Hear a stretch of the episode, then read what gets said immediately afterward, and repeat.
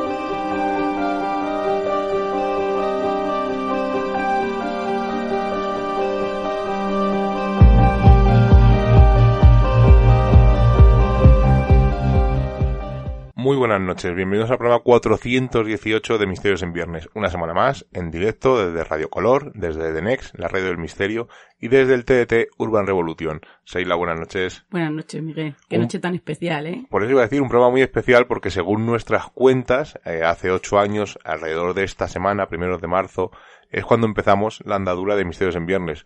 Una apuesta por hacer un programa de radio de unos novatos, que seguimos siéndolo, y que parece pues que al final hemos cogido gustillo y seguimos aquí semana a semana. ¿Recuerdas algo de esa noche, Seila?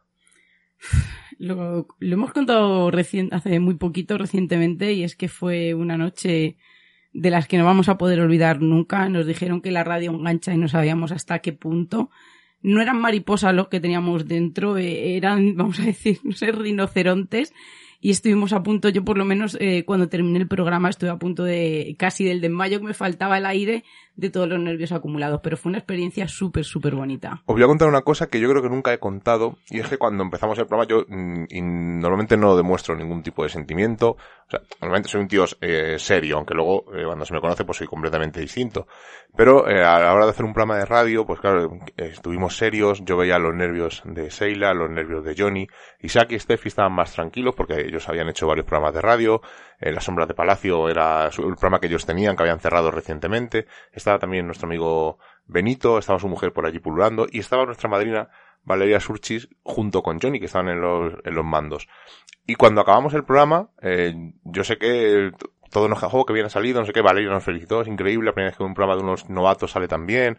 Eh, y recuerdo cuando cerramos el coche en el maletero, cuando metimos las cosas en el maletero, que nos quedamos hablando Johnny, tú y yo, eh, tú y Johnny os echasteis a llorar. No sé si te acuerdas de eso. Yo sí me acuerdo de eso, que os pusisteis los dos a llorar, os emocionasteis porque había salido bien, ¿no? Nuestra primera eh, incursión en la radio, después de una mm, experiencia negativa con otra emisora en otra, en otro, en otro programa que nosotros no, que fuimos como invitados, pues este primer programa nos salió bien y, y estuvimos contentos. Y recuerdo que tú y Johnny os echasteis a Sí, llorar. claro, y ahora estoy a punto de llorar también, porque es verdad que, que esos recuerdos, ¿no? Pues se quedan muy grabados, además fue como una prueba de superación de decir, lo hemos terminado. Bueno, pero no es un programa para llorar, es un No, programa para no, no. celebrarlo. Vamos a celebrar, pues, estos ocho años de Misterios en Viernes. Y qué mejor forma de hacerlo, pues, que hablando con un amigo que ha sacado un libro, ¿verdad? Además, eh, tengo que decir que la persona con la que vamos a hablar también es mucho, es muy de números, muy de ciencia, y buscando esa simbología del número 8, me he encontrado con la palabra responsabilidad,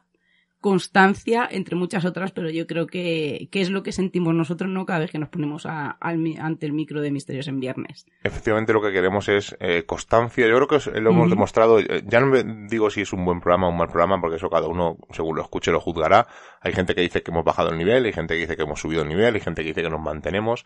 El caso es que estamos aquí semana a semana, que es lo que importa.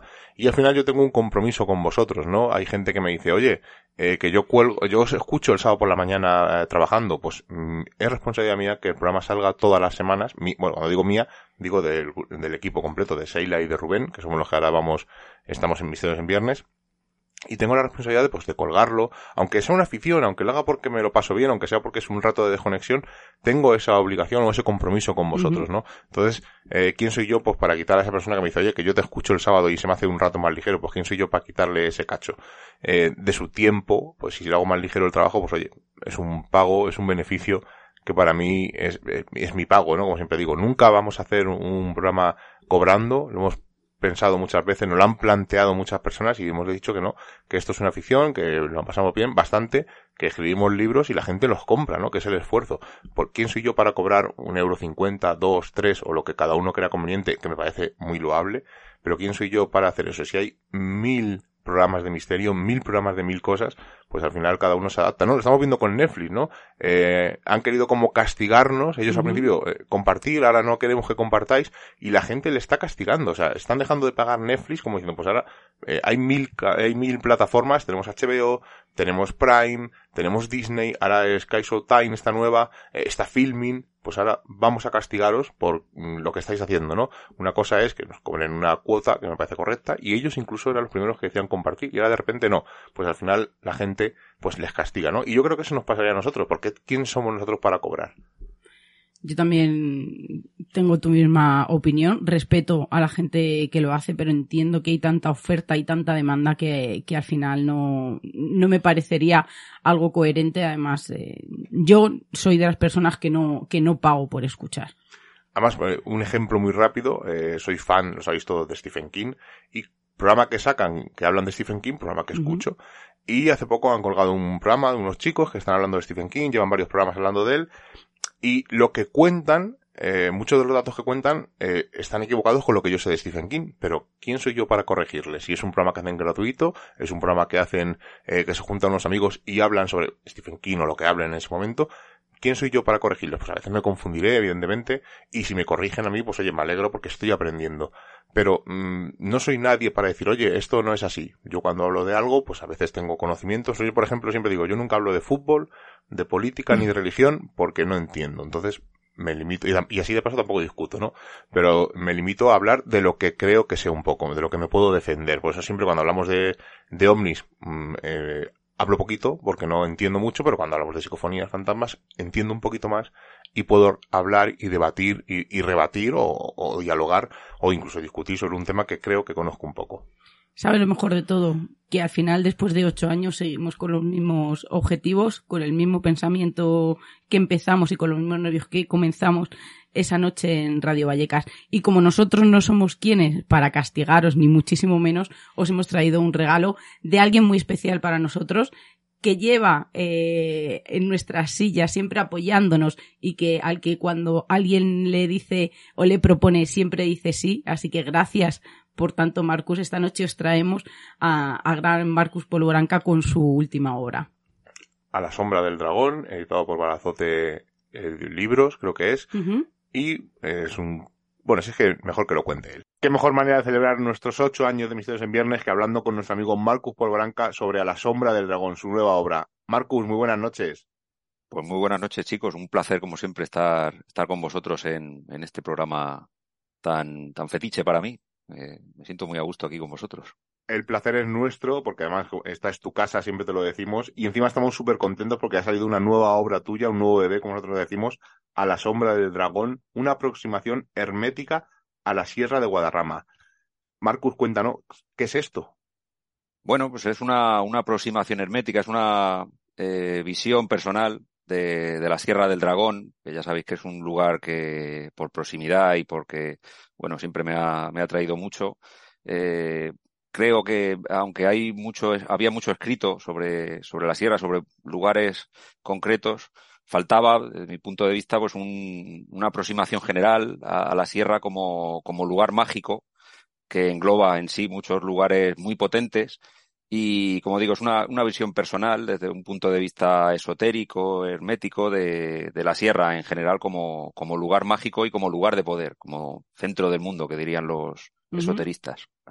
Claro, por eso he dicho que es esto, porque no es una vía mágica, eh, no es un estudio en profundidad, sino que, como tú has dicho, no una visión genérica. Está, está separado en siete capítulos que tú los llamas tratados, que a mí me ha gustado mucho ese tratado primero, tratado segundo, tratado séptimo. Cada uno habla de pues, las piedras del Edén, la era del dragón, la frontera de Al-Sarrat, y hay una palabra que tú pones que no he sabido pronunciarla durante todo el libro, además la nombras mucho, tiene relación con la palabra, con la palabra moros, pero es M-R-V-O-S. ¿Cómo se pronuncia, Marcus? Sí, pues no lo sé, y yo creo que no lo sabe nadie, porque es en realidad es una palabra de origen celta, es una, una teoría, una hipótesis del profesor Almagro Gorbea, que es, eh, bueno, eh, un estudioso del, del mundo celta, y está relacionada con la palabra moro, que es un topónimo que se utiliza mucho en general en, toda la península ibérica.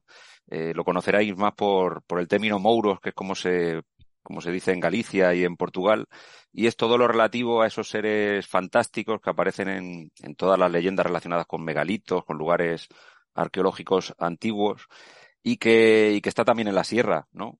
Eh, yo, en el tratado, por supuesto, tenía que aparecer este, este topónimo porque aparece en, en, muchos lugares, además en lugares importantes y potentes de la, de la Sierra del Dragón, relacionado precisamente por eso. Yo creo que además es algo bastante desconocido porque de alguna manera se ha quedado eh, se ha quedado en un segundo plano, pero aparece en leyendas, aparece, como digo, en, en topónimos y está vinculado a eso, a, a, esos seres fantásticos de las, de las antiguas leyendas sobre moros, sobre moras, que no es tanto eh, lo que tiene que ver con, con, los antiguos musulmanes, ¿no? Que vivieron en la Edad Media en, en la península, sí, no con esos seres más antiguos, ¿no? Posiblemente, bueno, la, la palabra en sí eh, viene a denominar a los muertos, ¿no? Eh, de alguna manera está poniendo en relación con, con, esos antiguos habitantes míticos de la península ibérica y todos esos lugares especiales y, mágicos. Marcus, la Sierra de Guadarrama es un lugar que la gente que vive en Madrid, pues hemos visitado en, en, diferentes ocasiones, en diferentes épocas, que yo creo que es muy bonita también conocerla de, de, esa manera. Y es verdad que cuando uno está ya casi saliendo más o menos, ¿no? Del centro de la ciudad, va por la carretera de La Coruña y ve esa cresta del dragón, pues se da cuenta de que es un lugar eh, mágico o por lo menos que es un lugar especial. Y es que cuando nos hablas de la magia de las piedras, ¿a qué te refieres exactamente? Porque es verdad que todos hemos sentido eh, en alguna ocasión cuando hemos ido a la sierra, pues algo, no sé cómo llamarlo, ¿no? Una energía, una atracción, una relación con esa naturaleza, con esa madre tierra. Pero eh, quiero que nos hables también un poquito por qué ha sido un lugar elegido para asentamientos, para rituales, para construcciones y sobre todo, algo que me ha interesado mucho, ¿qué es lo que la ciencia dice de esto? Bueno, lo de la, las piedras, lo de las, formas extrañas de, la, de, las piedras, es algo que, que, bueno, desde un punto de vista esotérico tiene su, su, importancia, ¿no? Todas estas cosas que hablamos de las pareidolias y demás. En realidad la, la materia, ¿no? Lo que es la piedra, que, que, nos puede parecer algo, algo sin vida, algo, hay, uh -huh. hay, que, visto desde un punto de vista esotérico, pues hay que pensar que, que, las montañas, los paisajes es algo que se, que ha creado, no sabemos si Dios o el gran arquitecto del universo, como dicen los, los uh -huh. masones, o, eh, es algo que se ha ido creando poco a poco y que yo creo que puede tener también su significado. Desde luego, estoy convencido de que para los antiguos habitantes de la Sierra de, Guadarrama o de cualquier otro, otro lugar del planeta, tenía su importancia, ¿no? Porque de alguna manera era, ellos intuían que era algo que se había creado con el tiempo, a lo largo de, eh, a lo largo del tiempo, durante muchos millones de, de, años, y que podía tener su significación, ¿no? De hecho, bueno, hay estudiosos, investigadores que hablan sobre, sobre los megalitos, ¿no? Que no dejan de ser templos construidos en, en piedra, que es una manera de ponerse, o era una manera de ponerse en conexión con, con la divinidad. Yo creo que algo de eso, por supuesto, quedará, ¿no? Y, y es algo que nos sigue impresionando, aunque, bueno, la, eh, nuestro mundo más material, más literal, tendemos a, a arrinconarlo, ¿no? Y a pensar que, bueno, simplemente es una formación curiosa y que se ha, se ha formado por un cúmulo de casualidades, yo creo que nos sigue impresionando y, se remueve algo dentro de nosotros, ¿no? Y la sierra, precisamente, con, con formaciones, no ya desde el punto, bueno, desde una piedra más pequeña, sino la sierra en general, ¿no? Como, como comentas, ¿no? Esa formación de los siete picos y otras muchas que hay, sí que parece, eh, o si lo vemos eh, ateniéndonos a lo, a lo mágico y a lo, a lo esotérico, sí que podemos ver que hay un, un mensaje, ¿no? Y lo que comentabas de la, la, ciencia, la propia geología, ¿no? Ocurre muchas veces, ocurre con la geología y con otras, con otras ciencias, ¿no? Eh, el investigar desde un punto de vista científico algo, al final parece conectar con las antiguas teorías de, de las antiguas religiones, ¿no? Y nos hablan de, de eras geológicas, nos hablan de, de un proceso que se llevó a cabo a lo largo de millones de años y las antiguas tradiciones de lo que nos hablan es de, lo mismo, pero con otras palabras, ¿no? Nos hablan de batallas entre gigantes y leyendas de, ese tipo que al final, con otras palabras, nos vienen a comentar lo, lo mismo, ¿no? Y eso también me parece que es bastante interesante. Además, cuando hablas de la ciencia, eh, también te refieres ¿no? a esa frase de que también las piedras pues nacen, crecen, se reproducen y mueren y yo creo que es una explicación muy alegórica muy, vamos a decir, muy romántica, pero que tiene un gran sentido cuando, cuando uno lo lee. Alguien, o habrá oyentes que no han tenido la oportunidad, esa gran oportunidad de conocer la serie de, Guadarrama y estarán diciendo que están hablando del dragón, que están hablando de esos picos, que, me están contando. Quiero saber un poco más. Pues, Marcus, háblanos un poco de la Sierra del Dragón, sobre todo la relación que tiene con la serpiente, esa simbología que encontramos que es mucho más oculta de lo que nos pensamos, de esas alegorías y sobre todo esa relación que tiene con el pecado original. Sí, bueno, es una parte de, del libro y, del, y de esta aproximación que, que, yo he hecho, ¿no? En la manera en que se, se van, eh, van, van, jugueteando entre sí las leyendas, lo que es la, la propia estructura de, de, la sierra, los propios procesos geológicos, ¿no? Todo parece ir jugueteando. Lo de Sierra del Dragón es algo que, que aparece en un texto medieval, eh, solamente en un texto. Pero bueno, ya no, nos indica que en, en, tiempos la Sierra de Guadarrama era conocida como, como Sierra del Dragón y todo parece apuntar ¿no? a la forma de los siete picos, que es cierto que si lo ves desde, desde lejos, sobre todo desde la parte sur, que es la, la parte que vemos los que vivimos en, en, Madrid, sí que se asemeja a un dragón, ¿no? Por, por esos siete picos y la forma curiosa que tienen. Esto, en, en relación con determinadas leyendas, como por ejemplo la de la mujer muerta, que la uh -huh, desarrollo claro. en, en el libro, eh, sí que nos habla de eso, ¿no? Y sí que es cierto que si uno empieza a pensar, ¿no? Que al final es lo que, a lo que nos invita el, el esoterismo, a darle vueltas a estos símbolos y a estas, entre comillas, casualidades, sí que aparece, sí que va, surgiendo, ¿no? Esa, esa, van surgiendo esas conexiones y nos encontramos con que el, el dragón es un símbolo de, bueno, en, todas las tradiciones antiguas de, del jardín del Edén, el paraíso, ¿no? Es la serpiente que se muerde la cola y que remite a, una, un estado primigenio de la humanidad en el que en el que, bueno, eh, según todas las tradiciones, lo, cuentan a su manera, ¿no? Pero es un, una manera de, de, hablar de ese estado primigenio antes de que surgiera la conciencia moderna y comenzara la caída, que en términos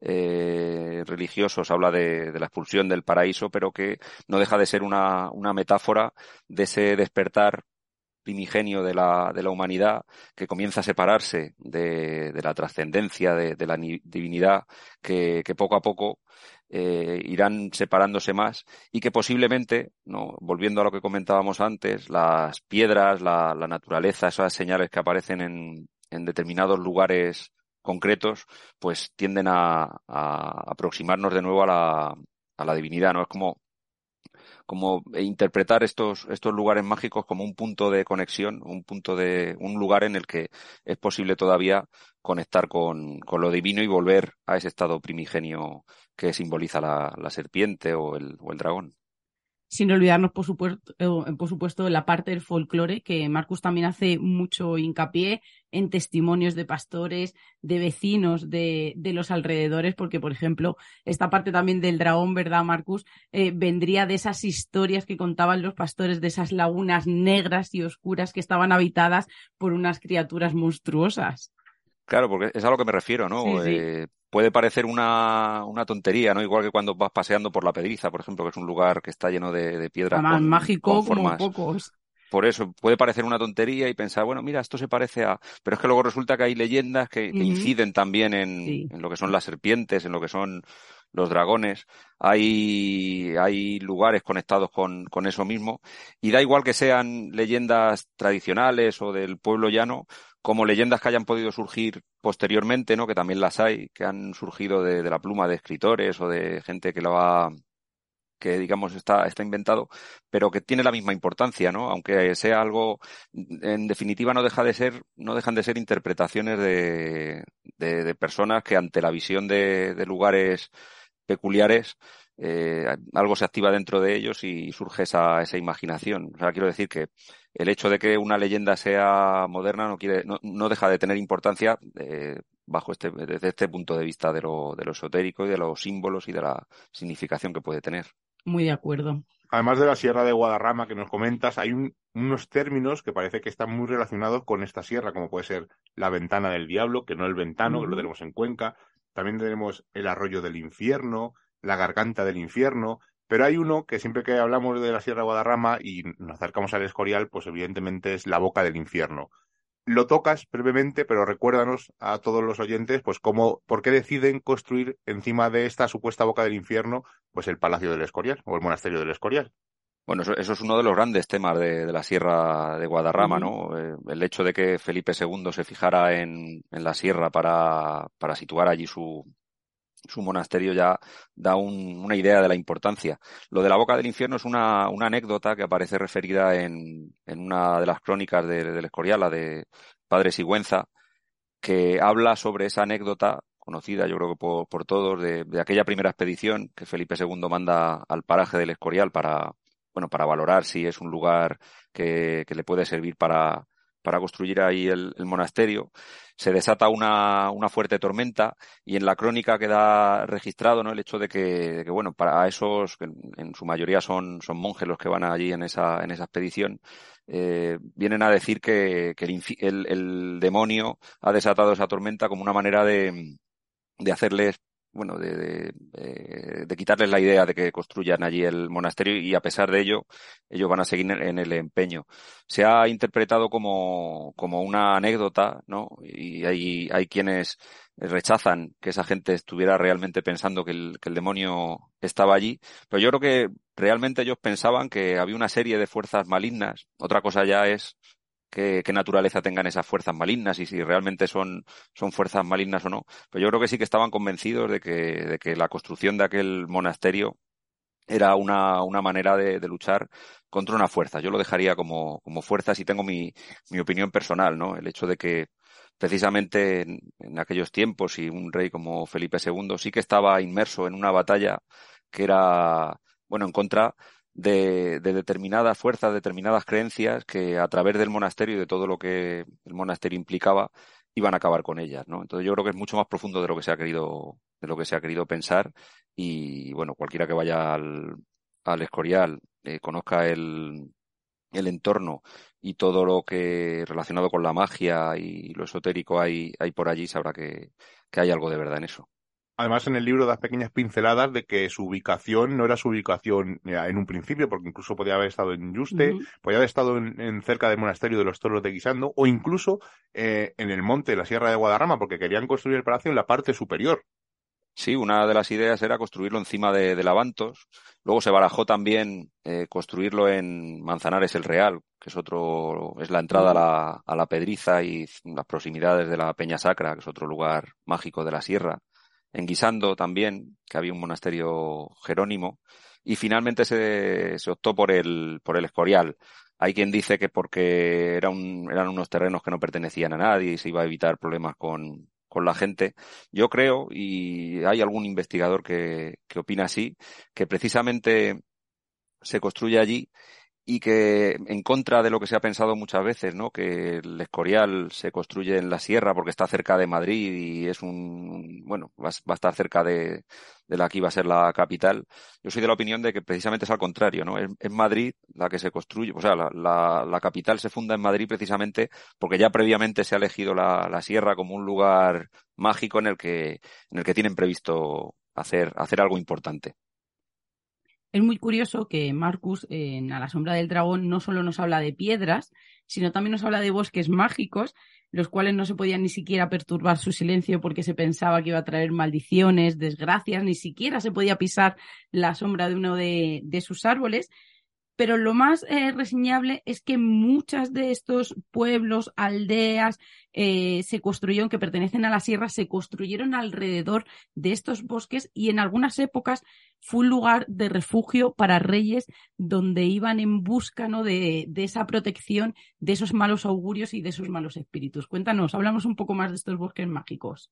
Sí, bueno, los bosques, bueno, de, hecho los propios árboles, que es un elemento mágico y de importancia para los pueblos antiguos, han dado nombre a, muchas localidades que hoy en día siguen llevando ese nombre, ¿no? En, concreto en el entorno de la, de la Sierra de Madrid. Y luego está el hecho de que, de que reyes, no solamente Felipe II, ¿no? Que por supuesto, pero por ejemplo Enrique IV, que fue el, antecesor de la reina Isabel la Católica, bueno, era, era, de Segovia y parece ser que andaba muy obsesionado con, con Balsaín, ¿no? Con el bosque de Balsaín, otro bosque mágico de la, de la sierra de, de Guadarrama. Y bueno, hasta el punto de que las crónicas hablan de que se perdía durante días y estaba por allí sin, sin que se supiera muy bien qué es lo que hacía. Otro fue el primer Borbón, eh, Felipe V, que bueno, se retiró incluso allí también en, en Segovia, en el Palacio de, de, la Granja, y también parecía tener una obsesión concreta por, por los bosques. Eh, son, en ese caso, dos reyes muy peculiares. Eh, hay cronistas que, bueno, han, o investigadores, historiadores que inciden también en que podían tener algún problema mental. Yo creo que hay, hay algo más, ¿no? Hay algo más que tiene que ver con, con esa obsesión con la sierra y precisamente con, con las energías que, que, fluyen de ella y la importancia que a otros niveles que se nos escapan, ¿no? Y sobre todo ahora en nuestro mundo moderno, tenían su importancia y que todavía había gente que era capaz de, de percibirlo. Pero nos cuentas que a día de hoy también se sigue teniendo esa creencia en el que el bosque está vivo, que nos da y que nos quita, porque nos hablas además, ha sido, eh, yo creo, uno de los apartados que más me ha llamado la atención porque desconocía totalmente eh, esta celebración y es que nos hablas de fiestas como por ejemplo eh, que se hacen en honor y en protección a los espíritus del bosque y nos hablas una fiesta en especial que se, que se celebra en Colmenar Viejo, la de la Maya, donde eligen a una niña que se tiene que comportar durante un día como si fuera una auténtica diosa o incluso los bailes que se hacen alrededor del canto redondo en honor a la Virgen en Manzanares el Real.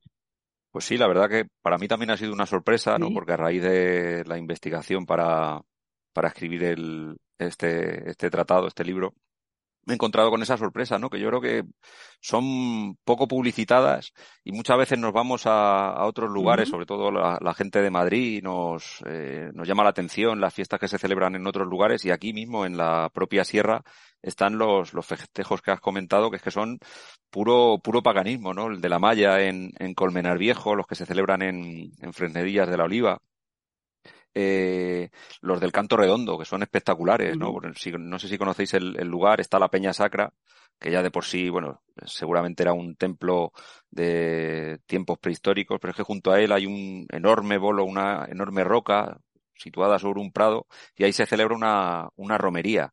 Eh, la verdad que es, ya te digo, yo sí, yo he sido el primer sorprendido y, y merece la pena conocerlo y por supuesto yo creo que tiene mucho que ver con, con todo eso que comento en el, en el libro, toda esa, toda esa fuerza que emana de la propia sierra que desde tiempo ancestral ha conseguido atrapar a los humanos que vivimos a su alrededor hasta el punto de, conservar no solo la, toponimia, sino, sino fiestas de verdad espectaculares, ¿no? De, sobre todo para los que nos gusta el tema de la España mágica y, y todo lo que le, todo lo que le rodea, el paganismo y demás. Marcus nos hace un recorrido por cómo ha ido cambiando a lo largo de, toda la historia la esencia de la Sierra de Guadarrama, pues pasando por la parte más histórica, donde ha habido batallas, donde eh, incluso hubo una época y hay muchas historias sobre brujas, muchas leyendas que no hemos querido tocar porque de verdad es una auténtica joya y queríamos que la descubrierais, donde en alguna el protagonista es el mismísimo dios Apolo, para que veáis, ¿no? Y Hércules que anda con él. Y Hércules que anda con él. Eh, y lo que quería, a lo que quería llegar es, es sobre todo, eh, Marcus, eh, lo que me ha, me, ha, gustado, me ha gustado del libro es la relación y sobre todo ese paso, ese recorrido sobre la historia donde el dragón a veces se cambia por el lobo, donde aparecen, como digo, estas brujas, donde a veces eso, en unas épocas donde esos seres féricos, las hadas, los duendes, se convierten o pasan a ser unas apariciones casi marianas, milagrosas, donde se creen que se estaba viendo a la Virgen. Y para terminar, eh, y quería llegar aquí, vamos a abrir un melón que no lo vamos a poder cerrar nunca, porque yo creo que los historiadores y estudiosos como tú no os vais a poner nunca de acuerdo. Nos dices que la Sierra de Guadarrama pues, ha sido siempre ¿no? ese punto elegido pues, para el retiro, para potenciar esas habilidades más espirituales que terrenales, pero también un lugar estratégico para el transporte de tesoros. Marcus, en la Sierra de Guadarrama podría haber sido transportada la mesa de Salomón después de la conquista de Toledo? Yo creo que sí. Bueno, de hecho, apunto a esa, a esa hipótesis en el, en el libro. Eh, en base a una serie de, datos que también me he ido encontrando al, al, investigar sobre, sobre la sierra. No lo voy a desvelar porque es uno de, de los elementos más preciados para mi gusto del, del libro, pero sí que, desde luego, como, como centro de, del mundo, como uno de esos centros del, del mundo que diría René Guénon, que hay, hay repartidos por la Tierra, yo creo que la Sierra del Dragón es uno de ellos. Y, por supuesto, un elemento, un objeto de poder como la mesa de Salomón, que para mí es más un, objeto simbólico, algo, algo eh, más espiritual que, material, aparece en la sierra y bueno, yo lo argumento, ¿no? Tiene, tiene su sentido en base a, a lo que yo he podido recabar en crónicas antiguas y, y en base a, a, la misma pista que siguen otros investigadores que sitúan la mesa en otros lugares, también se puede situar en, en la Sierra de Guadarrama, en un sitio además muy concreto y que yo invito a todos a, a visitar, que además es muy accesible, ¿no? Es por el camino de la, de la Fuenfría, ese camino que conecta Madrid y Segovia a través de la, de la sierra, con el bosque de Balsaín eh, de por medio, y que, que, bueno, ya te digo, yo apunto a que la mesa de Salomón anda por ahí, por esos, por esos lares. No, si tenemos que coger la mochila porque nos quedan por, por visitar dolmen, menires, columnas casi que eh, parecen masónicas a la entrada de un lugar muy especial. Además, esa, esa las hemos visitado. No, sí, esas hemos, además nos haces un recorrido eh, por el Pardo, por el Escorial, como hemos estado, como hemos estado diciendo. Yo creo que hay muchos sitios mágicos que, como os digo, de verdad os invito a, a, a, colgaros la mochila y a visitarlos porque la Sierra de Guadarrama no deja indiferente a nadie. A Marcus por supuesto que tampoco. Además llevaba muchísimo tiempo documentándose, colgando fotos, dándonos pistas de las que no le podíamos tirar eh, de la lengua porque no soltaba, no soltaba prenda. Pero de verdad, yo me quedo con eso. Eh, con este libro me, me quedo con ese recorrido, con esa esencia, cómo ha cambiado esa esencia de la sierra a lo largo de la historia con esos personajes, pero sobre todo con las leyendas, porque a mí me han enamorado y me han atrapado. Nosotros recomendamos totalmente A la sombra del dragón de nuestro amigo Marcus Polvaranca, editado por Balazote Libros. Y como siempre que hablo contigo, Marcus, mi última pregunta tiene que ser, como no, de mi amado Padre Ventura. ¿Dónde está el Padre Ventura? Hombre, pues hubiera sido muy, muy tentador y de hecho muy tentador llevarlo a la sierra de Guadarrama, que no le pillaba muy, muy lejos y que yo estoy seguro que habría estado encantado de haber sabido todo lo que rodeaba la sierra. Pues te digo lo de siempre, yo siempre anda el padre Ventura eh, detrás de todas las cosas que hago y estoy seguro de que, de que pronto podré satisfacer la, las ganas que hay de padre Ventura, que es mi, mi Sherlock Holmes. Hombre, estaría bien que lo hubiera representado en este caso, ¿no? Como un, un gran eremita en una de esas cuevas que nos habla Marcus. Por ejemplo, bueno, dando la mesa de Salomón por la Sierra de Guadarrama. Uh -huh. O sea, es que creo, Padre Ventura da todo ello. Sí, sí, no, eh, porque el Padre Ventura es como la España mágica. Eh, los grandes temas de la España mágica están detrás y el Padre Ventura anda siempre muy, muy cerca de, de esas pistas. Es nuestro Atienza moderno. Marco lo fue, lo fue en su momento. Ha sido un placer tenerte aquí en Misterios en Viernes y nos vemos muy pronto. Un abrazo, amigo. Un abrazo muy fuerte y muchísimas gracias, como siempre. Y como es una noche de recuerdos, pues nos tendréis que permitir que algunos audios que nos han mandado los pongamos ahora. No hablaremos esta noche mucho de misterio, ya la semana que viene volveremos a hablar de misterio. Tenemos un invitado eh, de auténtico lujo, como todos los que tenemos, ¿no? Porque cualquier invitado que viene a Misterios en Viernes para nosotros es un lujo. Pero eso será la semana que viene. Y esta noche, como es una noche de recuerdos, pues eh, algunos amigos nos han mandado audios Pero antes de esos audios, Seila, eh, también estrenamos logo, ¿verdad?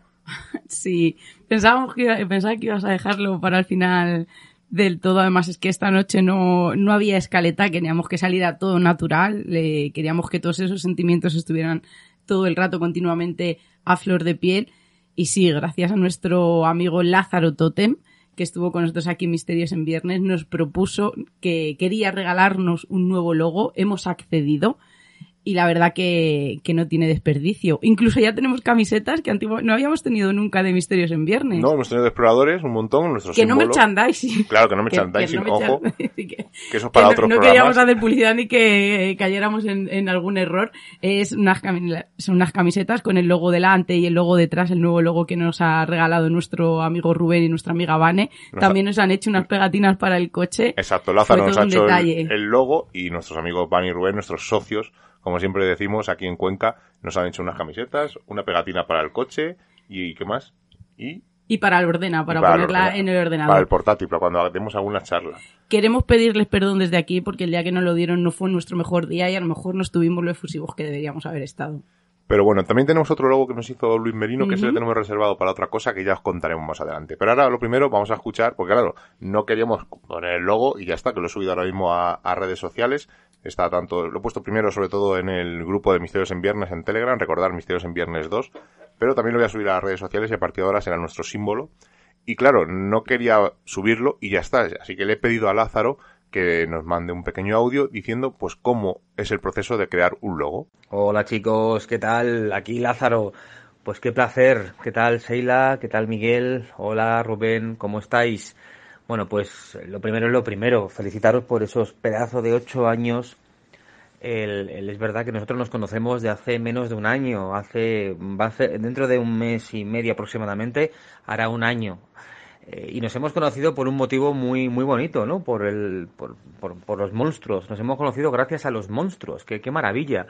Y qué apropiado todo, ¿verdad? Luego encima, pues nada, lo de Vallecas una casualidad fantástica. Me encanta.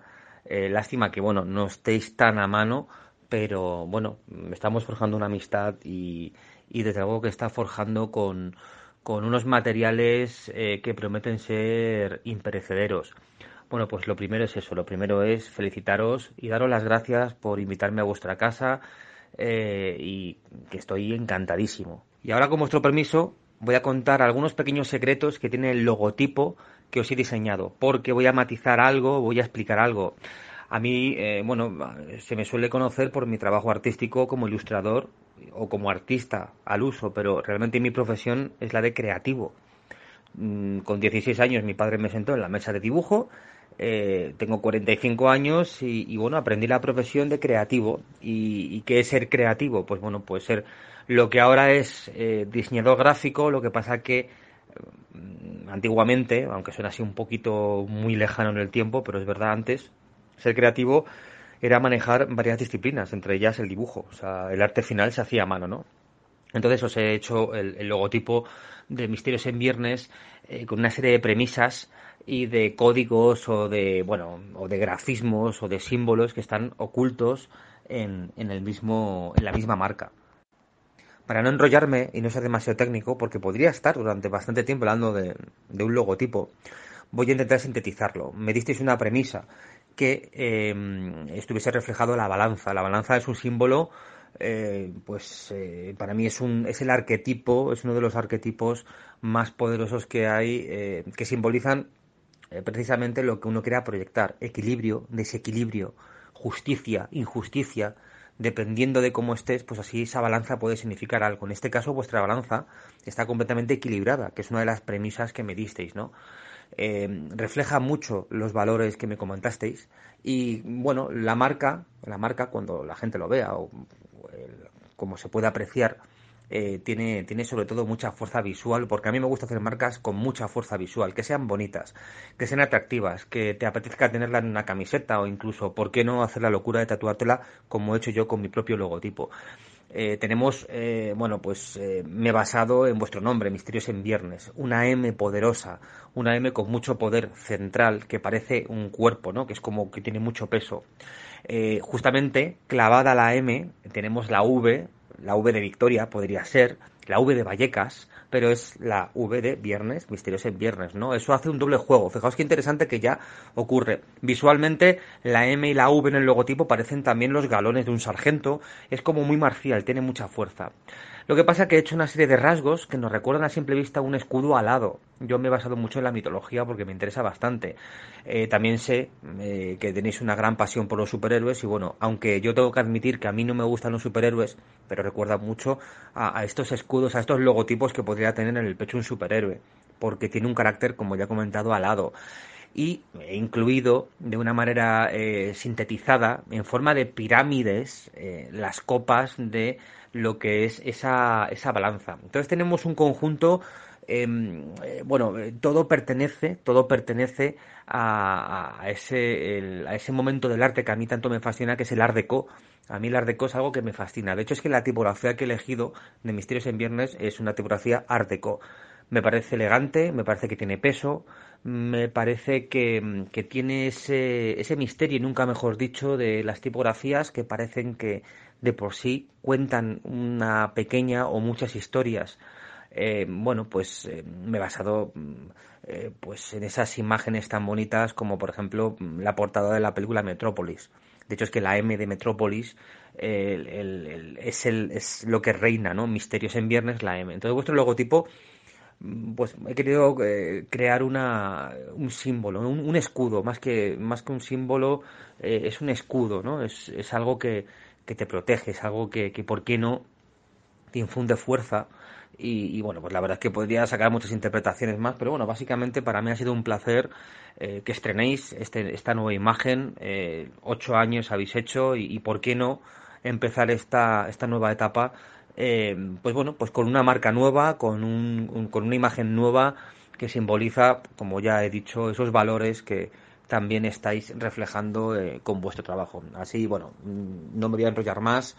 Eh, es un placer para mí disfrutar lo que es para vosotros y nada, nos vemos muy muy pronto. Nosotros encantadísimos con el diseño, encantadísimos con Lázaro, además es de esa gente que llega a tu vida y se queda ya para siempre, porque es un tío encantador, es, es un profesional, ya lo estáis viendo, no para de hacer cosas, todos los días en su Instagram, casi todas las tardes eh, hace el proceso de crear un monstruo y si podéis verlo en su Instagram Lázaro Totem, eh, quedaos un día a verlo. Yo alguna vez me he quedado a verlo así mientras que estaba escribiendo, haciendo alguna cosilla y es muy, muy interesante. Incluso la última reunión que tuvimos con él, nos trajo una serie de ilustraciones que para mí me evocaron que eran estados de ánimo y nos regaló una que muy pronto colgaremos porque la estamos enmarcando para ponerla en un sitio privilegiado de casa.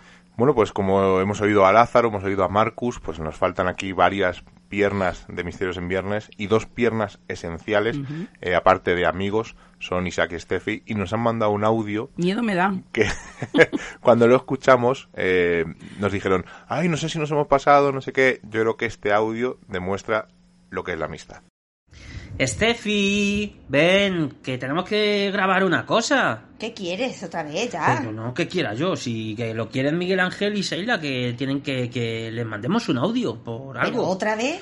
Ay, sí, hija, otra vez. Si es que me parece que ahora cumplen ocho años o, o no si no es programa 100, 400 o es un aniversario. Qué pesados, qué pesados. Ya, ya, es un rollo, tía, pero bueno, hay que mandarles algo. Pues que ya que nos pusimos ¿Te acuerdas lo de Vallecas? Eh? Sí, cuando íbamos todo, todos los viernes a Vallecas. Madre mía. Pues, ¿Sabes que te recogía que salías tú de trabajar? Ahí, ahí, ahí. Y tú, eso, con el coche para allá, para carretera. Y allí, aquello, a, a pasar frío. Y tú te acuerdas lo que nos encontramos allí, en Vallecas. Yo, dinosaurios y todo. Dinosaurios y todo, de noche y pasando frío. Pero bueno, en fin que aquello aquello pasó, pero me acuerdo también, frío no hacía cuando lo, del Alamín, ¿eh? ¿Te acuerdas? Que Cállate, lo del Alamín. Que si esta casa es esto, que si el ah, ayuntamiento lo otro. he inventado. Que estoy inventado, seguro que se lo inventaban. Pero ¿Tú no te acuerdas que nos dividieron en hombre y mujeres aposta? ¡Hala! ¡Es verdad! Claro, para preparar el tema este de que si la chelo, que si la choli, etana. No, nada, todo preparado, mentira. Pues igual, acuérdate de lo de oreja. Sí, ¿qué pasa? Bueno, sí, lo de oreja. Ay, pero quedó chulo lo de.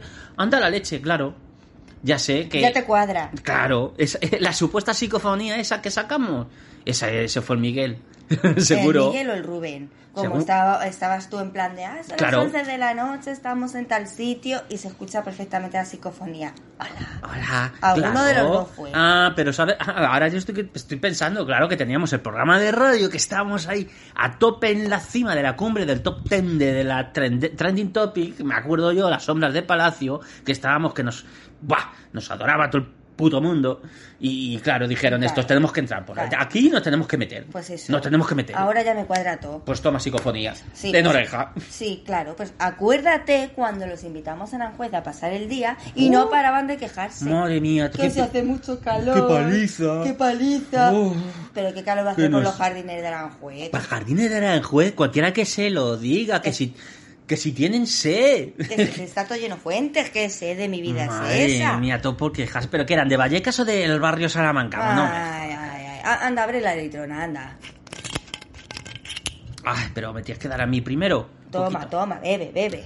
Oh, cervecita, qué rica. Ah, pero ah, cállate, que acuérdate del día del paso de Aranjuez que nos amenazaron con que cuando fuéramos ah. a Madrid, que nos íbamos a enterar. A ti tan llamado porque a mí no. Me río yo de esas amenazas, que se queda ahí. Buah, eso no llaman ni de nada. Tienen, tienen el WhatsApp como que tienen ahí. Y, ahora que están en Cuenca, pues menos. Pues menos, y les, queda genial allí. Agustico que están. Anda. ¿Y tú te has enterado que van a sacar otro libro? ¿Otro? Otro. ¿Pero van ya? ¿Por el cuarto? ¿Que va a ser el cuarto ya? Vamos, no me digas que, que, que... Eso se utiliza... Ya, bueno, ya sé yo cuál es el secreto. Utilizar el método Ana Rosa que llaman.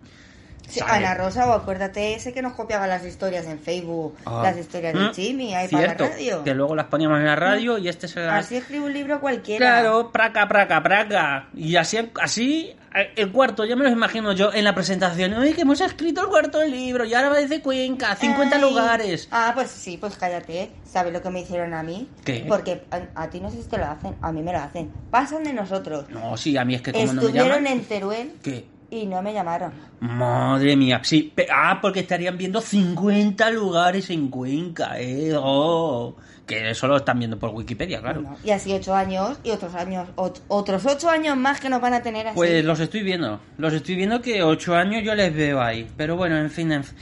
que mira, mira Isa, dale, a grabar. Vale, sí, dejo la litrona. deja, deja, la cerveza y, dale, y dale a grabar. Ya está, grabando. Bueno, pues nada, que felicidades Miguel Ángel Seila y felicidades por los ocho años de Misterios en Viernes. A pesar de lo que hayáis escuchado antes, pues estamos aquí, Estefanía y un servidor, pues eh, permitiéndonos hacer gastar estas, estas bromitas. ¿A que sí, Estefi, compi? Pues que por supuesto que el humor siempre, siempre nos acompañe. Eso es, y aunque sea en el mundo del misterio, y aunque sea incluyendo bromas privadas eh, que hay ahí por ahí puestas. Y es que en ocho años pues hay anécdotas y bueno, pues cuando nos dijisteis, oye, contar anécdotas, pues hemos dicho, venga, vamos a, vamos a hacer algo más de esta forma, de esta... original. original, ahí está. Así que nada, ocho años más y que haya más entrevistas como hacéis, que es verdad que estáis ahí eh, ininterrumpidamente... A tope. A tope. Eh, bueno, pues es que nada, que os seguimos y que tenemos pendiente eh, Tenemos pendiente quedadita y hacer algo juntos. Por supuesto, porque quedan muchos misterios por ver, muchos lugares por, por visitar. Y bueno, ya que no me acompañáis con las cosas de los ovnis, pero a ver si nos volvemos a ver muy pronto y que no pasen ocho años y que pasen nada, ocho minutos y nos volvamos a ver. Bueno chicos, que desde Aranjuez os mandamos el Isobaras que yo le llamo Isobaras. Eh, Isaac y yo mandamos un abrazo muy grande, muy grande, muy grande desde Aranjuez, a Seila, a Miguel y a Pequeño Explorador, que ya no será pequeño, a Rubén, que os mandamos un abrazo muy grande. Adiós, misterios en viernes forever. Miguel, que seamos un poco dejados, se lo permito, pero que no pasamos calor en Aranjuez, eso sí que, eso sí que, por ahí sí que no paso. Bueno, pues como habéis visto, no habéis podido escuchar, hemos tenido, hemos vivido muchas experiencias con Isaac y Steffi. Hemos pasado momentos buenos y no tan buenos, así que yo creo que es el reflejo, como decía Miguel, ¿no? de lo que es la verdadera amistad. Además, nunca olvidaremos que empezaron con nosotros y esa protección No, que sentíamos. Nosotros empezamos con ellos en su Sí, programa. bueno, la primera, pero cuando ellos empezaron con nosotros Misterio- programa, sí, sí, eh, en Radio Vallecas, a eso es a lo que me refería, no nos sentíamos tan protegidos de estar con ellos a su lado, el que sabíamos que si, iba- si algo pasaba nos iban a echar una mano y que cada viernes quedábamos en la guarida antes de entrar a Radio Vallecas para hacer la escaleta y para juntar todos los temas. Yo creo que esos son momentos que no, no se pueden olvidar. Bueno, nos queda otro invitado, otro amigo, eh, pequeño, no nuestro pequeño explorador, sino nuestro pequeño gran amigo Álvaro Anula. Además, él lo dice en el audio, es la primera vez que me puse frente a un micro en directo en un programa de radio y solo hay que ver la trayectoria que tiene, es, pertenece en claves de leyenda de Evox Original, artículos, mm, se sacó su carrera de periodismo, La voz de mayor que tiene ya. la voz ¿eh? de hombre que tiene Sí, ya. que le cogimos siendo un niño. Además, él lo recuerda, ¿no? Que íbamos a buscarle en el coche. Bueno, y a llevarle, porque a si no llevarle. su madre no dejaba que viniera a la radio para que no se fuera tan tarde solo. Y nosotros hablamos con su madre y le dijimos que no había problema, que le íbamos a llevar hasta la puerta de su casa y íbamos a esperar a que subiera y se apagara la luz del portal. Así que vamos a escuchar a este gran amigo. Muy buenas chicos, ¿qué tal? Pues ocho añitos ya, ¿no? Cómo pasa el tiempo y parecía ayer, parecía ayer cuando todavía estábamos aquí en Vallecas, la verdad, que da vértigo pensarlo, ¿no? Lo estoy recordando y, puf, parece que no ha pasado el tiempo, pero bueno, ocho años ya de misterios en viernes, se dice pronto.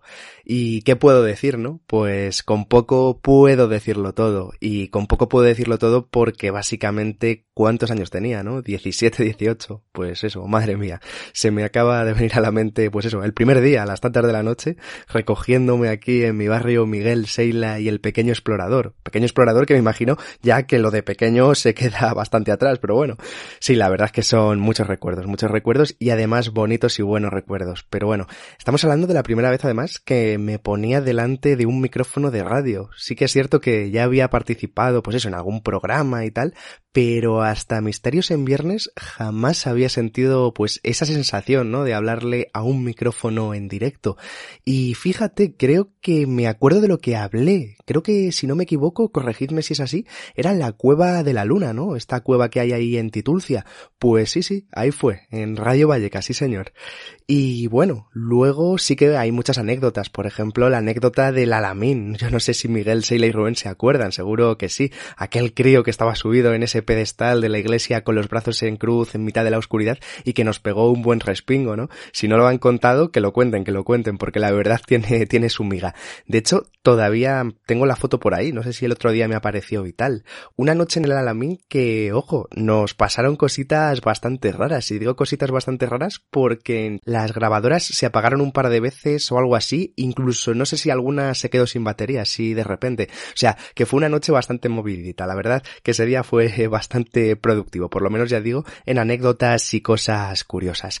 Y luego, pues sí, ¿no? Los derroteros que nos da la vida, unos Cuenca, otros por aquí, pero bueno, lo que pervive siempre es el recuerdo. Yo siempre digo que la eternidad existe mientras estas cosas pues queden de alguna manera recordadas y si hay recuerdo, difícilmente hay olvido. Así que ahí están, ocho castañas que cumple ya Misterios en Viernes y a por ocho añazos más, que he visto lo visto, están aquí a la vuelta de la esquina. Así que nada, un fuerte abrazo familia y ya sabéis que para lo que necesitéis por aquí estoy. que aunque hace mucho que no vemos a Álvaro y cada uno ha ido al final por un camino, pues al final lo que prima es la amistad y siempre que Álvaro saca algo le traemos a Misterios en Y Viernes. siempre dice sí. Siempre dice sí, siempre que le pedimos algo, además tardó muy poquito y pues al final lo que decimos, pues lo que prima es la amistad y cuando le veamos pues le daremos un fuerte abrazo como hacemos siempre.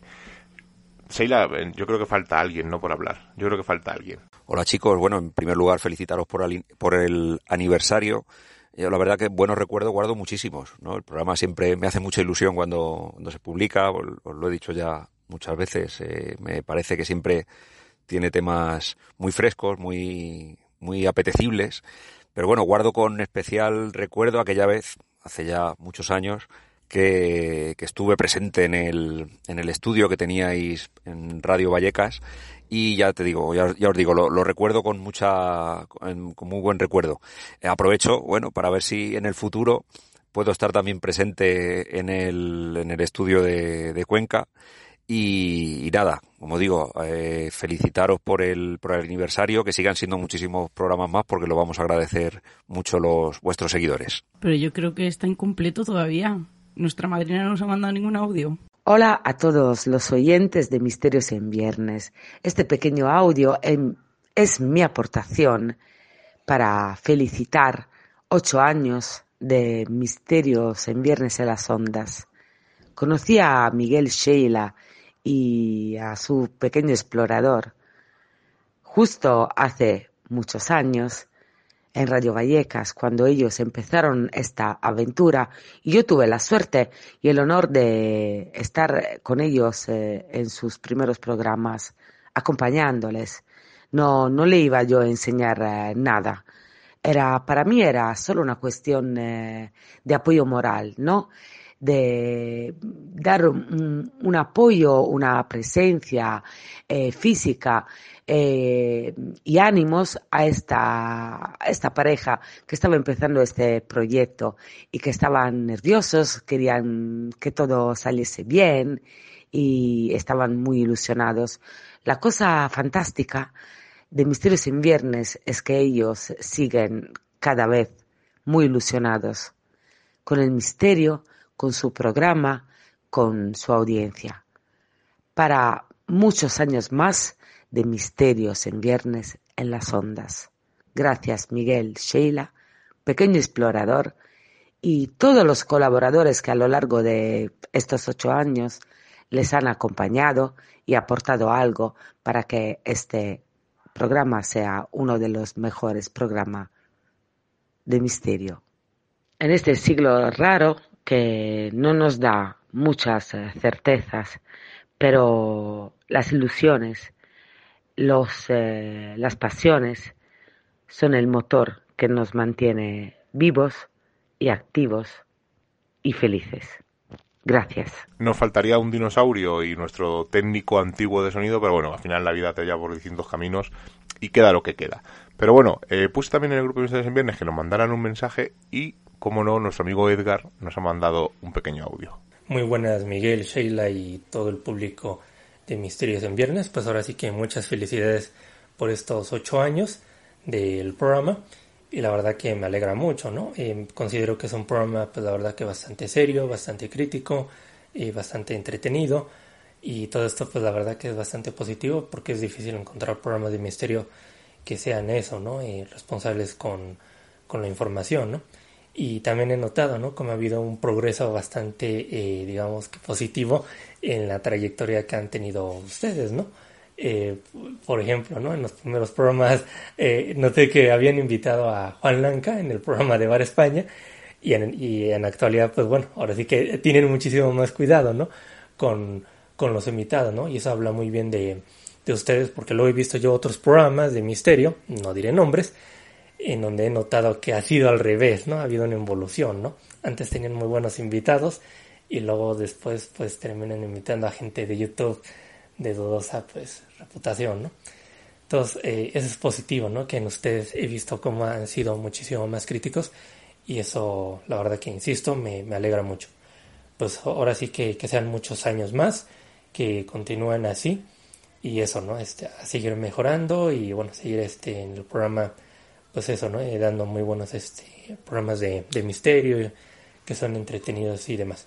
Un abrazo a los dos, también a todo el público que ahorita nos está escuchando y muy buenas noches. Bueno, al final, eh, el caso de Juan Lancán, que le ha comentado nuestro amigo Edgar, pues son personas a las que damos voz, luego vemos, mm, pues a lo mejor que no va con el estilo de nuestro programa, pero nunca hemos negado dar voz a nadie. De hecho, por ejemplo, a Hommel estuvo aquí, aunque luego la gente nos criticó, dijo que como tenemos un tío así en un programa de este estilo, al final damos voz a todo tipo de personas. Eh, a veces que yo las historias que me cuentan no me las creo, pero yo es mi opinión, yo no tengo por qué darla. A veces me permito el lujo de darla porque no soy periodista, sino que presento un programa de misterio, pero eh, cuando alguien mira mi programa, pues evidentemente no voy a hacerle un ataque, para eso están eh, otros programas de otro tipo y también hay pues cuando haces un debate en otros programas, o sea, al final yo me limito a hacer mi función de presentador y evidentemente que el invitado esté lo más cómodo posible, ¿verdad, Seila? Era uno de nuestros objetivos dar voz a todo el mundo Y quería puntualizar que no esta petición de audios no era para alimentar nuestro ego ni para que nos felicitaran por nuestro trabajo, sino para que ellas se sintieran importantes, porque para nosotros, eh, sin ellos,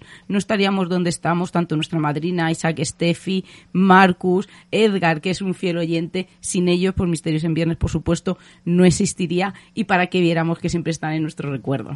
Dar las gracias a todos los comentarios de la semana pasada que estuvimos hablando con Félix y dar las gracias a Javi Metal, que le dijo que era una charla de salón, pues evidentemente era lo que era, una charla entre amigos. Eh, Puffy Jackson nos dice que estamos bajando de nivel, que no la trae la temática de los programas. Bueno, pues eh, intentamos variar para que no digáis que siempre hacemos lo mismo. Estaglieno, que eh, dice que como una segunda parte de la charla que tuvimos en la Academia de los Nocturnos, era nuestro, nuestro objetivo. También darle las gracias a Andrés Viedma, a Marian Galindo, a nuestro amigo Luis Merino, a Arpia Channel, a Mogur, a Antonio, a Marcano y Josefa García que dice que a, mí, a ella le da que a Feli le va a pasar algo que le bajará los humos. O sea, que va a tener un susto, de, ya verá. El resto de comentarios no los leo porque como son comentarios que nos felicitan, pues para que veáis que también eh, leemos los comentarios negativos y los positivos. Pero en este caso, como vamos muy pillados de tiempo, he leído solamente los negativos para que no digáis, ah, es que han seleccionado solamente los buenos. Eh, Sabéis que en Misterios en Viernes damos voz a todo el mundo. Todos los comentarios, cuando tenemos tiempo, los leemos rápidamente. Los leemos a todos. Y no sé si os interesa que eh, os conteste desde iVox o sigamos haciéndolo aquí en Misterios en Viernes. Así que decírnoslo porque sabéis que estamos abiertos a mil temas. Y volvemos la semana que viene con un invitado, como he dicho antes, de auténtico lujo, como lo son todos. Seila, buenas noches. Muy buenas noches. Como ya hemos pasado el umbral mágico de la medianoche y nos reclama el misterio, nos ocultamos nuevamente en nuestras guaridas a seguir con nuestra vida mundana. Y la próxima semana nos volvemos a ver con nuevos temas del misterio, los cuales no revelaremos en su totalidad, porque recordad, estáis escuchando en Radio Color, en Edenex y en Urban Revolución Misterios en Viernes. Hasta la semana que viene.